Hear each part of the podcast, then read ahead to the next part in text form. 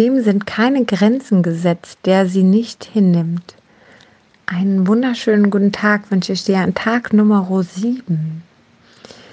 Grenzen passieren in unserem Gehirn oder auch die Annahme von Grenzen passiert in unserem Gehirn. Wir haben schon oft gehört, dass das, was wir da draußen sehen, eigentlich gar nicht da ist.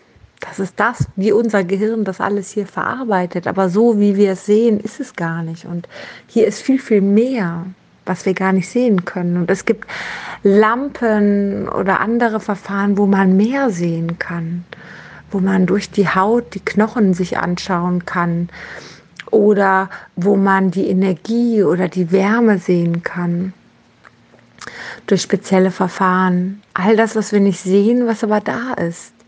Was erstmal eine Grenze ist, weil wir den Körper nur sehen, die Haut sehen und den Menschen. Doch wenn wir so ein bildgebendes Verfahren uns mal anschauen, durchbrechen wir diese Grenze und gucken noch tiefer.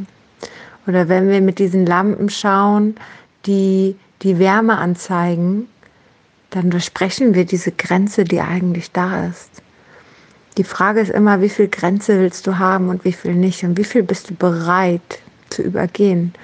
Und dabei fällt mir ein tolles Beispiel ein, ähm, was in Berlin, die Berliner Mauer, passiert ist.